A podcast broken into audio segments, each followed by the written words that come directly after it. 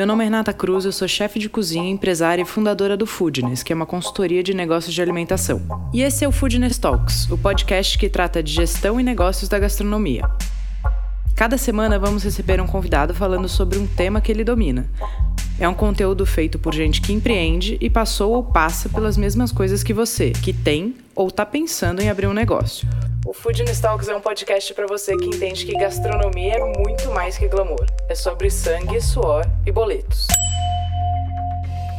O papo desse episódio é com a Bel Coelho, chefe de cozinha e empresária.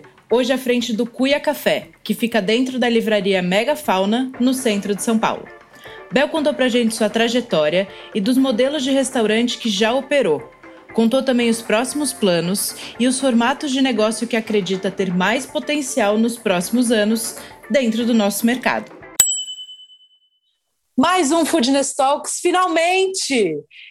Bel Coelho, amiga querida. Tudo bom, que querida?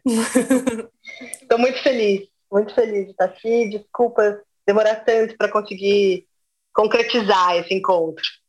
Imagina, esperarei sempre por você na hora certa, também está cheia de coisa, né? É, eu acho que também é o momento certo, porque aconteceram algumas coisas, né, como, enfim, essa pandemia, ela acelera alguns processos, aconteceram algumas coisas que podem ser interessantes, das quais a gente pode falar. Sim, muito bem. Bom, vamos falar de formatos de operação. É, durante a sua carreira, você teve vários formatos bem diferentes entre si, né? Vamos começar. Quer começar por qual? Vamos começar pelo DUI? Podemos. Eu acho que a gente, é, enfim, a maior parte da minha carreira eu ainda foi em restaurante aberto para rua, né? Seja uhum. como sócia proprietária, chefe proprietária, ou como, como chefe, né? Uh, chefe contratada, empregada, enfim ainda é a maior parte da minha, da minha trajetória, mas nos últimos oito anos ele vem mudando, né? Ele mudou radicalmente, e, enfim. É, eu experimentei novos formatos, né? Então, Começando vamos pelo... primeiro falar. Isso. Então, começando pelo DUI, que, que foi o primeiro que eu é, é, entrei como sócia proprietária, ele era um restaurante é, gastronômico, aberto para almoço e jantar, ia muito bem no Fine jantar. Dining, né? Fine dining, ia muito bem no jantar, e mais ou menos para ruim, assim, na hora do almoço, ele era um, um ponto complicado, porque ficava ali no meio do, da, nem na, nem na Paulista e nem lá embaixo, no Freire, ele estava na Franca, quase na Rebouças. Então ele acabava sendo destino, ele não era passagem, sabe? É, então, para almoço não funcionava bem e era uma estrutura muito cara. É, e acabou fechando né, no meio daquela crise econômica, enfim, nada perto do que a gente está vivendo agora, mas é, a gente, quer dizer, os sócios resolveram e acharam melhor fechar. Mas, honestamente, uh, até hoje eu ainda penso assim. Eu acho que, que foi, foi uma questão de gestão. Tá. Então, acho que tinha uma questão de receita também, de faturamento, tá. mas de gestão também. Assim, gestão de restaurante, ela é como a gestão de qualquer empresa. Precisa sentar a bunda, precisa olhar números, precisa analisar números para depois agir e, enfim, é, é, cortar ou negociar ou ir atrás de, de, de é, possibilidades mais baratas, fazer inventário, enfim, pensar, né? É só sentar a bunda, assim, essa é a minha sensação. E eu odeio fazer isso. Não é opcional, né? A gestão não é opcional. É, não, não é opcional, mas eu odeio e eu acho que tem que ter alguém que faça, sabe? E, tem, e que encha o saco, isso, isso eu, eu aceito, assim, que encha o saco do chefe. Se não tiver essa figura, né, falando, ó, é, esse prato aqui está sem nenhuma margem. Ele está fazendo você perder dinheiro. Quer manter? Vamos aumentar? Vamos mudar um produto? Outro dia, eu já estou cruzando as, as operações, mas enfim, eu estava fazendo o custo de uma da salada vermelha, que é uma que vai beterraba, tomatinho, queijo feta, melancia e eu, eu coloco tamarilo, que é um tomate de árvore. Tem alguns produtores é, em São Paulo, mas é caríssimo o quilo. Tipo, o custo da, da salada tá 28 reais e ela estava custando para o cliente, o preço dela final era 28 reais. Ou seja, é, e aí eu mudei, tirei o tamarilo, e aí cai, sei lá, para 15 reais. Surreal.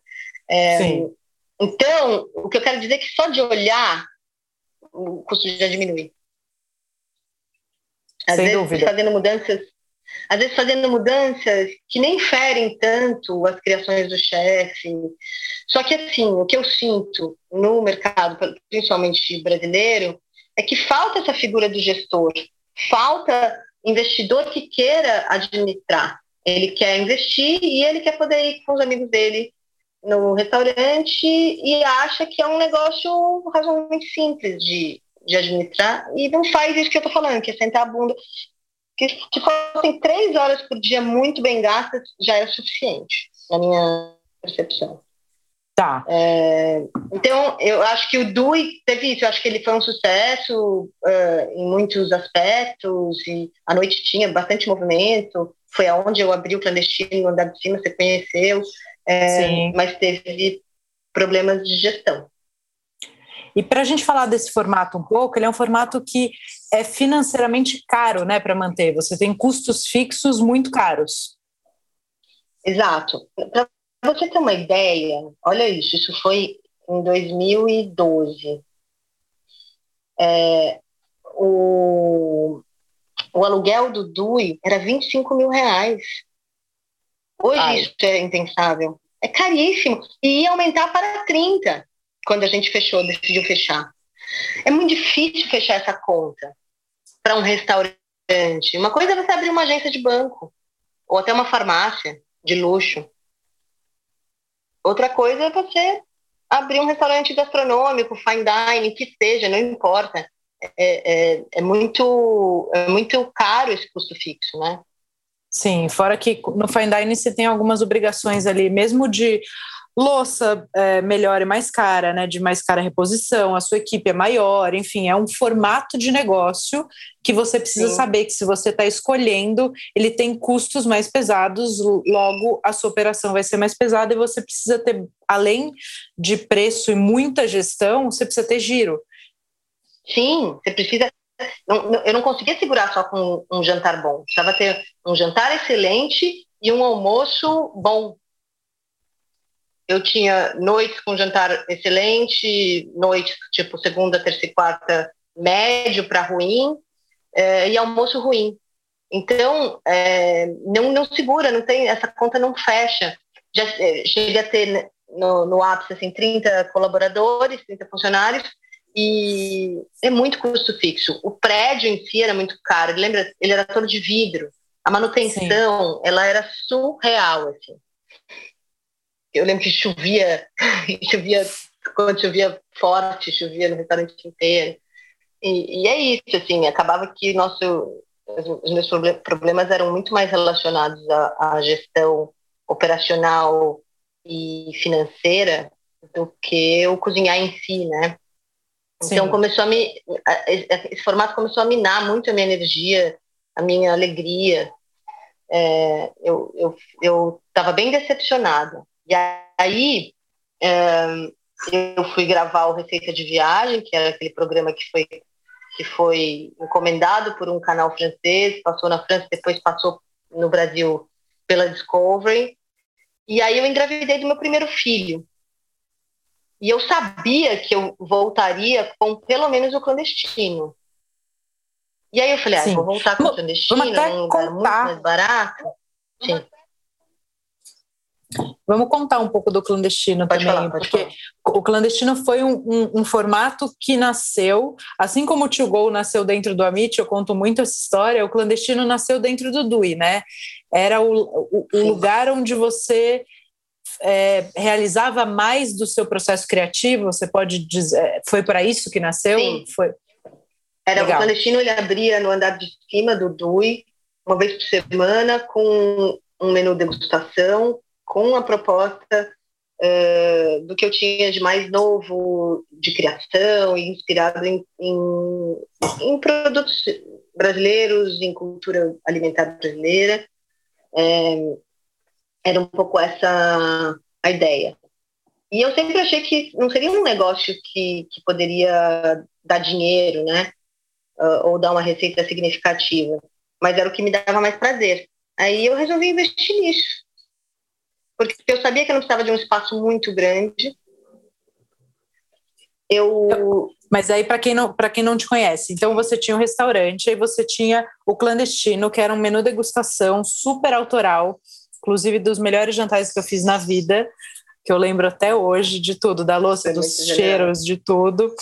É, e aí você, as duas coisas é, ocupavam o mesmo espaço. Quando você fechou o DUI, né, você decidiu com sócios que vocês não continuariam com aquela operação, você teve o Fran, e Sim. aí depois você falou, bom, eu vou fazer o que eu gosto num, numa operação mais leve.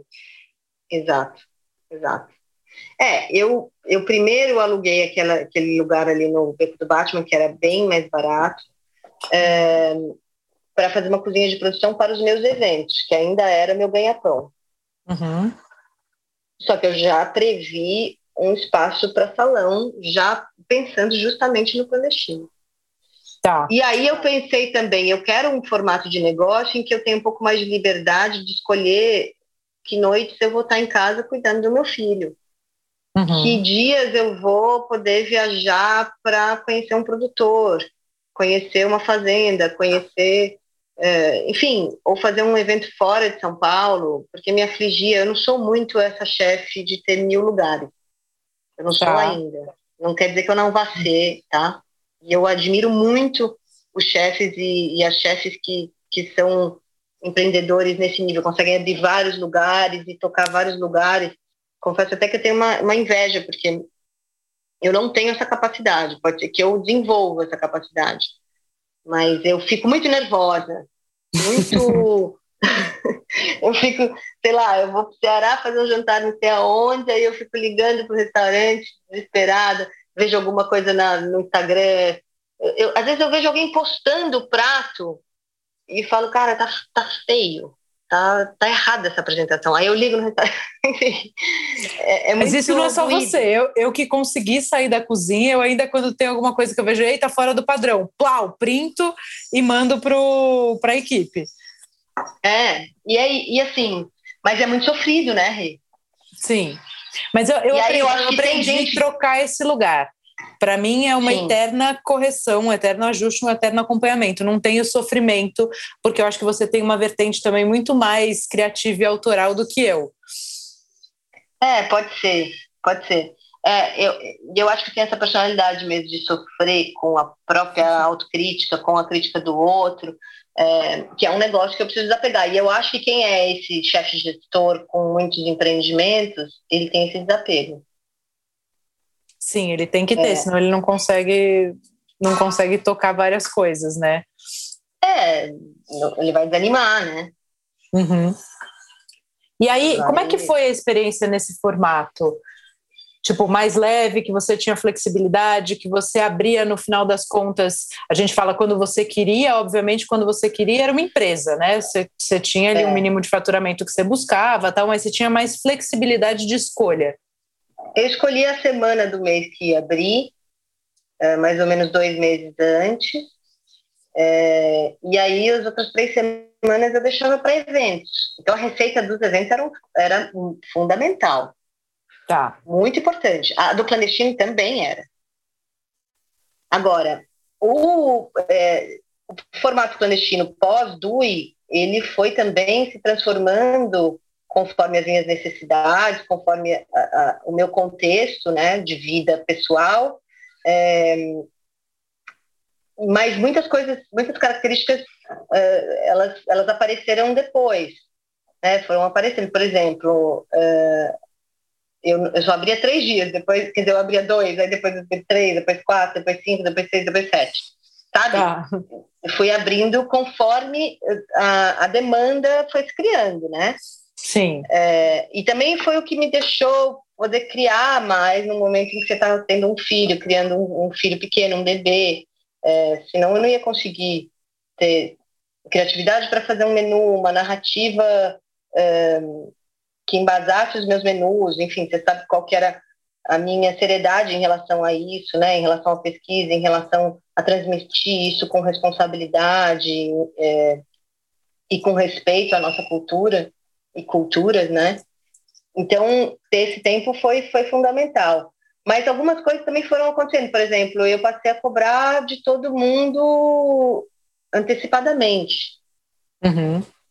É, então, assim, obviamente que a gente tinha alguma, alguma flexibilidade, se acontecia alguma coisa séria, é, a gente devolvia, ou, ou a gente mudava a pessoa de dia ou para o próximo mês, mas esse cliente, que é o cliente brasileiro mimado, é, e, e, eu estou falando isso porque assim é muito desrespeitoso o que o cliente faz em alguns restaurantes, que ele nem avisa que ele não vai, ele faz uma mesa de oito e não avisa que ele, é, é importante as pessoas ouvirem sobre isso, porque é, às vezes depois a gente não consegue encher essa mesa.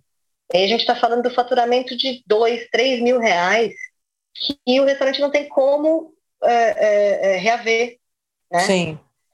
Então, é, isso tem muito a ver com a nossa cultura. Porque lá fora, os restaurantes, eles pegam o seu número de cartão e cobram metade se você não aparecer. E não estão nem aí. Se Sim, você acho gosta que é... disso ou não é um processo é um processo cultural importante, né? O restaurante depende dessa dessa receita e quando você reserva e não aparece, isso para qualquer coisa, né? Você reservou o salão para fazer a unha, você não vai, avisa. Pois é. é porque a pessoa está lá à disposição para te atender. E se você não vai, ela precisa, nesse mesmo horário, ocupar com outra pessoa para garantir o faturamento dela. O restaurante é a mesma coisa. Ele já preparou aquela comida para você, né? É, mas assim, essa, essa pessoa avisar no dia ou avisar uh, uma hora antes, para a gente não, não fazia mais sentido. Ela tinha que avisar, Sim. sei lá, senão. É, e por isso que a reserva só era feita depois do pagamento do, do, do valor do menu. Certo. Pelo menos o valor do menu. Porque aí nesse, nesse novo modelo você tinha. Sim, com certeza com o sucesso da receita, né, que eu tinha ali. Uh, é, e às vezes as pessoas não iam, porque é isso, o brasileiro, ele tem uma uh, dor no corpo, ele desiste. Ele ficou cansado, ah, esqueci que tinha jogo de futebol. Ou chove muito, ou faz muito frio. Ele não quer mais ir, ele não vai. E assim, pô, existe todo um trabalho, existe um menu caro, de, de 12 a 16 tempos. As pessoas não têm ideia do quanto isso custa. Uhum. Né? E tá lá, o, tá lá o garçom, tá lá o sommelier, tá, né? as taças esterilizadas. É... Enfim, então é isso. Eu fazia para no máximo 25 pessoas e sabia exatamente quanto eu tinha que produzir. Sim. Então, assim, essa coisa de não ter tanto desperdício também fazia a minha margem ser um pouco maior do que restaurante aberto para rua, que você tem que ter todo o seu menu disponível, sei lá quantos itens, é, em que muita coisa vai, vai para o lixo no fim. Quer dizer, não vai para o lixo, às vezes a gente consome, né, a equipe, mas são produtos caros, né? Isso Sim. tudo tem que ser repensado e vem sendo repensado, porque eu vi que depois que né, eu abri o clandestino e eu nem sabia que era um formato de negócio que poderia inspirar outras pessoas, que poderia, enfim, né, muita gente que não tem grana para abrir um restaurante muito cheio de luxos estruturais e decoração e tal. É, eu nunca imaginei que pudesse ser uma inspiração para esse cozinheiro ou, enfim, é, alguém que é de salão que abre um restaurante sem muito custo, ou recebendo em casa, ou é, é uma maneira de você começar e talvez seja uma maneira de você ser feliz mesmo. É, para mim, para mim é um formato de negócio, assim. Eu acho, eu até ia te perguntar. Isso, você acha que o clandestino nasceu desse jeito? Por falta de grana para investir, momento de carreira, momento pessoal ou como tendência? Ele se moldou aos meus, uh, as minhas necessidades pessoais, mais que profissionais. Tá. E aí, depois que eu notei que poderia ser um formato bem sucedido, me chamaram para fazer palestra sobre isso, me chamaram para. Eu falava, nossa, gente, sério? eu eu fiquei muito surpresa, mas é, eu sobrevivi sete anos desse formato muito bem, pagando muito bem as pessoas que trabalhavam comigo, os extras. Tem essa questão também, trabalhista tinha muito extra, não tinha todo mundo fixo, tinha duas, três pessoas fixas que faziam os eventos comigo. É, era, uma, eu, eu era mais, uh, mais humano, por um lado, também. As pessoas tinham um pouco mais de flexibilidade, alguns dias livres, não só folga. Enfim, eu acho que era um formato que todo mundo gostava muito de trabalhar. Isso dá um prazer enorme, né? Sim, e, é, e era um formato pouco arriscado em, em, termos financeiros, né? Porque seu risco, quando a gente tem um, um fine dining como o DUI, por exemplo, você já saía de um valor de ponto de equilíbrio muito alto. Quando você tinha um clandestino, o seu valor de ponto de equilíbrio era baixo. Se você não tivesse operação, não tivesse jantar naquele mês, é, muitos dos seus custos eram variáveis, né? Sim, e ele, ele, como eu tinha também um aluguel baixo, sem dúvida, ele, ele era muito elástico, né? No sentido Você... que eu podia deslocar ele é, bastante. É, e às vezes eu, por exemplo, quando eu estava precisando, eu abria duas semanas por mês. E funcionava. Essa Sim, coisa você... do WhatsApp, do, do e-mail, a gente poder comunicar diretamente com o próprio cliente, foi para mim também fundamental na, na, no sucesso de vendas, né? Então, Sim. assim, isso também é um outro aspecto que, que, é, que mudou, que eu comecei a usar muito. Menos até Instagram e redes sociais e mais esse contato direto, mala direta, né, e-mail e, e WhatsApp. Sim, e você também fez o Canto da Bel, né, que era um outro formato no mesmo espaço, Sim. que você abria no final de semana. Conta um pouco Sim. disso. É, era, era a minha necessidade e vontade de ter alguma coisa mais democrática, porque o clandestino, ele, ele talvez fosse o menu degustação mais barato da cidade, mas é, ainda é muito caro para grande parte da, é, da população brasileira, né? Muito caro. Ah.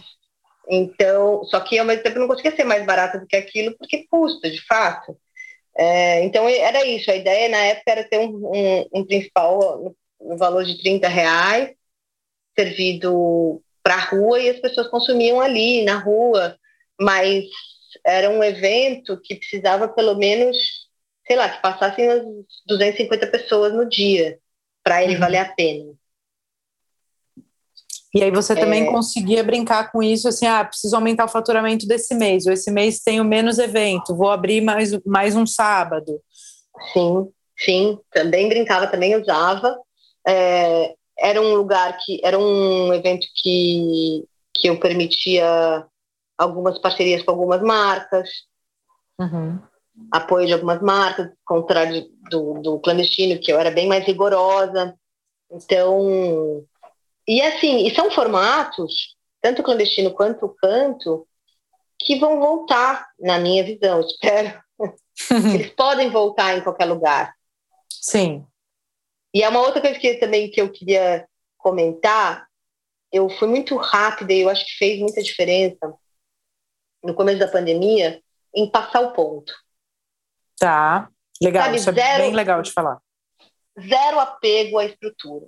Eu entendo que exista uh, investimentos muito altos e é muito mais difícil da gente desapegar desse tipo de investimento no jardim de um restaurante, sabe? Sei lá, você pega o dom do Alex, sabe? São muitos anos e muito, até nem dá para medir o quanto se gastou ali. Sim. É, mas se a estrutura não, não se investiu tanto, sabe? Não, é, eu investi, obviamente, não é que eu não tenha investido. Ao longo desses anos, eu investi bastante, eu melhorei, eu... mas era, era uma cozinha toda de segunda. Sim. Segunda mão. É, óbvio, aí eu tinha, eu priorizava as louças, as taças, talher, tinha uma Thermomix, tinha né, um termorregulador, é, mas a bancada não era melhor, o fogão não era o melhor. É, e, e, e, super funcionou. Assim. E tudo bem, né? Também tem isso. É, e, assim, é isso. E ela era aberta, as pessoas adoravam ir lá e, e nem reparava. Muito louco isso, né? Sim. Assim, óbvio que quando tem uma, uma cozinha super bem montada, de um, uma marca maravilhosa, então você olha e fala, nossa, que cozinha. Mas fora isso, ninguém, faz, ninguém vê muita diferença. Assim, a gente vê um pouco de diferença no dia a dia, claro. Mas é isso, assim, o meu conselho é não gaste com isso. Não, não vale a pena. E quando eu passei o ponto, eu passei com, com esses equipamentos que tá. estão ok, estão lá, estão aguentando firme. A maior parte dos, dos empreendimentos né, nesse ramo de restauração em bares usa esse nível de, de equipamento. Sim. Consegui passar para frente o que me era mais precioso, que eram as louças, e, e, enfim, eu guardei. E estão guardadas, se for usar para o próximo clandestino. Sim, é... que é um, é um formato que ainda está no seu radar, que você vai voltar a fazer. Sim, sim. Inclusive os meus sócios atuais no Cuia, eles querem, eles me chamaram para abrir o clandestino. Tá. E não para abrir o Cuia. Já vou contar sobre o Cuia, mas não foi para abrir o Cuia, não. E, mas, assim, em relação à pandemia, eu acho que a, decisão mais acertada foi passar o ponto depois de três meses, sabe? Sim. E, e desapegar e, e enfim, foi muito triste, muito dolorido, muito, muito difícil. Duro. Sempre é, real. é, né? Uhum. E, e, assim, a minha outra perda, muito maior, inclusive, do que a estrutural, foi de equipe. Porque eu amava a minha equipe, a gente tinha uma sintonia uh, conceitual, operacional muito grande, mas eu não tinha como segurar. Sim não tinha mais como prometer, ah, daqui a dois meses a gente melhora, ou daqui... não dava para a gente é, prever, né? Você lembra? Mas não dá ainda, né? Não dá ainda, né? A gente, para quem ouvir isso depois, a gente está gravando dia 16 de março de 2021, é, aqui em São Paulo, numa segunda onda de, de lockdown, né? Estamos fechados atualmente, nos próximos 15 dias aí. É, então é isso, não dá para ainda não dá para prever um ano depois, né? Não, não dá. Não dá. É. Assim, e a gente está, quer dizer, o ramo sempre é, é, esteve abandonado, principalmente pelo pelo é, governo federal. Prometeu-se alguma, né, algum benefício especial para esse ramo que emprega muito, né? Entrega, sei lá, não sei se os números são certos, mas 5 milhões no Brasil é bastante, 6 milhões, Sim. não lembro agora. É, falando diretamente, né? Indiretamente, mais ainda. É, é um setor que faz diferença, né? Muita diferença. Sem dúvida. Poderia fazer, poderia fazer mais se tivesse mais diálogo e, e incentivo. E até a gente não recebeu nada. A gente tinha que estar com isenção fiscal, a gente tinha que estar com auxílio emergencial específico para o ramo, a gente tinha que estar com planejamento de vacinação em massa para poder pelo menos se planejar.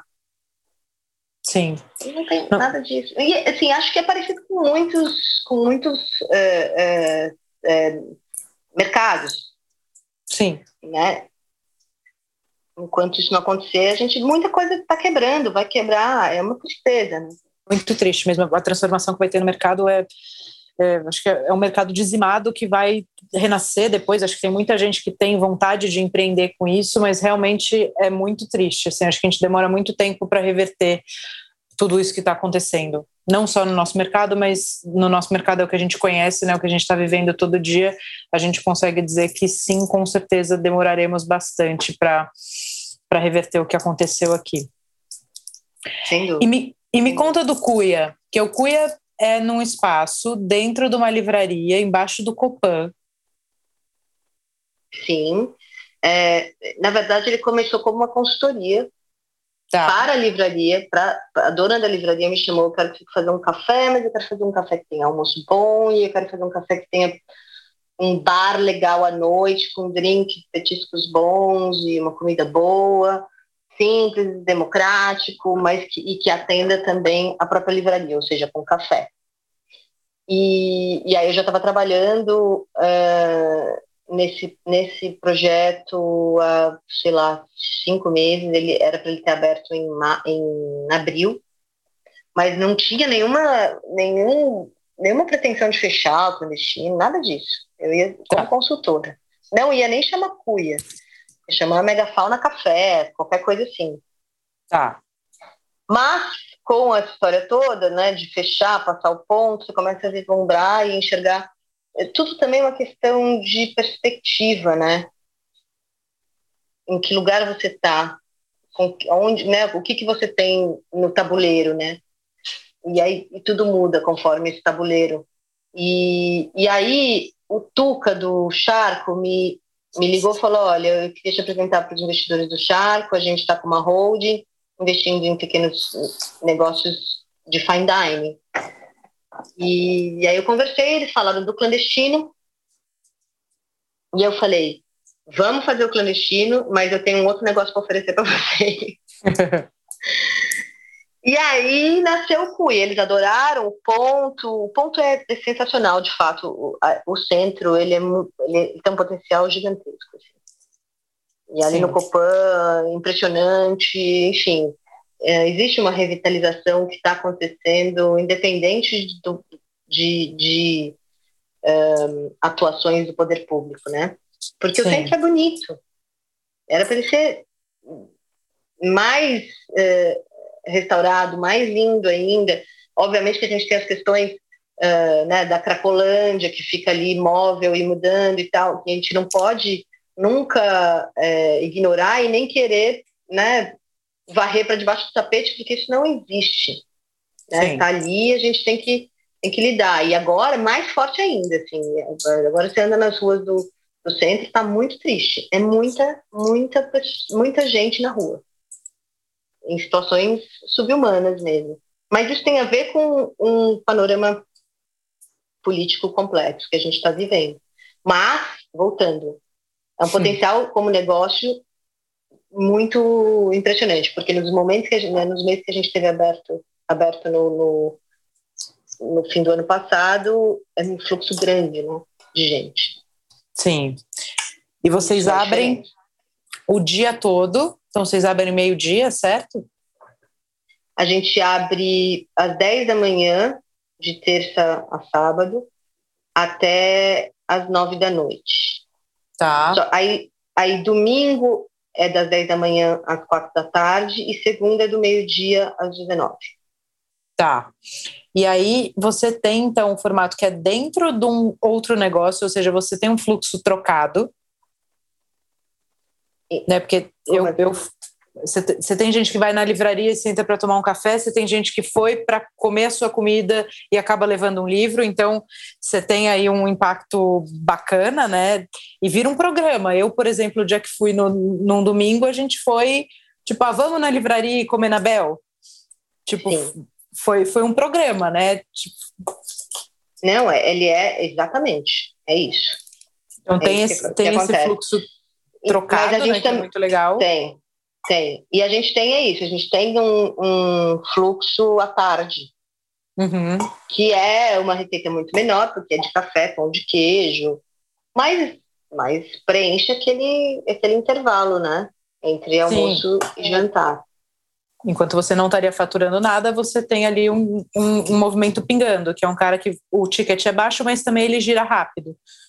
Sim, e Sim, como é essa estrutura para você hoje? Assim, é um, é um, formato então que está dentro de um outro lugar, você tem esse fluxo trocado que é muito interessante, vira um destino também com um, uma estrelinha dourada ainda, porque você tem além de comer bem, você tem a história de estar dentro de uma livraria que, bom, eu sou muito apaixonada, então para mim estar dentro de uma livraria em qualquer situação já é maravilhoso. Sim, é, sim. E como são seus, como é a sua estrutura de custo, sua estrutura de, de trabalho, de mão de obra ali? Ela é mais parecida com o DUI, ela é mais parecida com o clandestino? É um novo formato completamente diferente? Não, é, é mais parecido com um restaurante aberto para rua diariamente. Então, uhum. mas eu comecei muito mais enxuta, né? Assim, com equipe enxuta, com é, negociando demais desde o início a, o aluguel, é, enfim, com uma com uma outra cabeça mesmo, sabe? E também, finalmente, graças a Deus, com parceiros e sócios com cabeça de gestão, que não tá. querem não querem mexer na, na receita do meu prato ou no que eu devo fazer conceitualmente. Mas, assim, eu sento de 15 em 15 dias com o gestor, ele me mostra todos os números, ele fala que tá ruim, que tá bom, que tá, sabe, você gastou muito em destilados, sei isso, o que, que aconteceu aqui, tarará. Só isso, nossa, já é para mim um divisor de águas uh, em relação à gestão financeira desse, né, da minha trajetória. Sim, e acho que tem uma maturidade, segura. Né? Você contando da, da, da, salada vermelha, por exemplo, também tem uma maturidade aí de você ir atrás, de você olhar e falar: hum, não, não está fechando, vou trocar, vou mexer na receita. Sim, sim, sem dúvida. Tem. É, e é isso, e também, é, além de tudo, o meu, né, eu tenho um prolabore baixo, perto do que eu já, já, já ganhei, e um variável, né, tipo, que é o, o eu tenho 50% do negócio, então qualquer resultado faz muita diferença. Sim. E também é isso, meta, reunião, conversa, tudo faz muita diferença. Sim, sem dúvida. E é um lugar onde você também tem flexibilidade de formatos, né? Você tem o Cuia que funciona nesses horários, mas você também tem a possibilidade de trazer o, o clandestino para funcionar lá, eventualmente, nas noites que vocês definirem, é isso? É, é, essa era a ideia inicial. É, tá. Mas eu mudei de ideia. Porque também tem uma coisa que eu sempre falo, e eu falo há, há anos, assim. Eu acho que existe o que a gente idealiza para um negócio, e depois o negócio conta para gente é, qual é a vocação dele. Certo. Por exemplo, a ideia era que o Cuia tivesse um fine dining à noite. Por uma questão tá. logística e de espaço, que é pequeno, eu não consigo ter dois menus ali. Uhum. Por uma questão também de filosofia, eu falei, cara, esse lugar é mais democrático e tem que ser democrático o tempo todo. Não sei se você percebeu, mas assim, a livraria é quase um manifesto é, de, uma, de uma reparação histórica de igualdade na literatura. Então, é, muitos títulos é, de mulheres e, e feministas e, e, de negros e negras, é, a, a, ideia é, é mexer, né, é, é fazer as pessoas refletirem também. Então, não fazia muito sentido. Eu mesma percebi isso logo. Tá, legal. Então, ele vai, eu acho assim, que onde a gente pode expandir eventos. Segunda à noite eu deixei livre. Domingo à noite eu deixei livre. Ele fecha às nove da noite, né? Então, assim, pode ser que para um evento ou outro vá funcionar muito bem. É, então, eventos, se um dia a gente voltar a fazê-los. Uhum. Tenho fé. É, tenho fé também. E, e o clandestino vai para um outro lugar. Tá. Com estrutura física ou 100% por evento? Não, eu acho que com estrutura física. Esses mais itinerantes, pop-ups, eles dão tanto trabalho, a não ser que seja um menor, de seis tempos, oito tempos. Viajar com clandestino era quase impossível. Tá. Então, ou eu faço um pocket clandestino, ou fica quase inviável. Tá, mas que também é um formato interessante, né? Ter um pocket clandestino para você poder viajar, para você poder levar a mais lugares. É, e eu fiz coisas muito parecidas com isso. Legal. Que eu não, não chamava de clandestino para não confundir com o que eu tinha ali, mas agora eu consigo fazer. Para a Natura, por exemplo, eu fiz durante, sei lá, dois anos um, um jantar que eles queriam que eu fizesse pratos inspirados nas linhas que eles têm de perfumaria. Eu pegava elementos daqueles perfumes e colocava nos pratos, elementos comestíveis, obviamente, é, para falar dessas linhas e tal, mas era um menu de seis tempos. É parecido, né? A experiência gastronômica é parecida, né? Você, você se focar ali naquela experiência, se abrir para aquilo, né? Então, é possível viajar com, com, com esse, esse, tipo de, de evento, mas um pouco menor. Legal. E dentro de como você vê o mercado hoje, né, com essa mudança de mundo que a gente teve, porque eu realmente acho que a gente não volta a ter o mundo que a gente conheceu, né? A gente tem um novo mundo aí que a gente vai aprender a, a viver, empreender e, e navegar. O que que você como, como uma pessoa do mercado que já teve vários formatos, que já bateu cabeça pra caramba, né? A gente já conversou muito disso como amiga, é, tanto eu quanto você, a gente divide aí nossos, nossas dores e delícias muito. O que, que você vê como possibilidades assim e formatos bacanas, saudáveis para um cenário daqui para o futuro? É, eu acho que os lugares mais democráticos, de ticket médio um pouco mais baixo, tem, tem uma, uma tendência a sobreviverem mais tempo, na minha tá. percepção. Negócios... que eu não abri o clandestino, sabe? Uhum. É, o, o, ano passado. É, eu, eu, eu, eu, acho que eu fiz certo. Assim, foi intuitivo, mas eu acho que eu fiz certo porque, né, pelos meus sócios a gente já teria começado. Eu não quis começar, porque eu não acho que as pessoas queiram mais. Não é só uma questão financeira, é também. Mas duas horas e meia, três horas sentado, conversando, aí você vai na mesa, explica o prato, de máscara, fez shield, sabe? Eu não consigo ver isso agora. É, você lembra? São 12 tempos, 16 tempos, Sim. fica cada prato, você vai lá, é isso, é uma troca de perdigotas que não tem como a gente negar. Então, Sim. eu não conseguia enxergar, assim, sabe? Isso acontecendo. Então, eu acho Perfeito. que esses negócios é, mais, mais acessíveis tendem a, a, sobreviver melhor. Acho que delivery, in, infelizmente, já falo porque infelizmente, veio para ficar.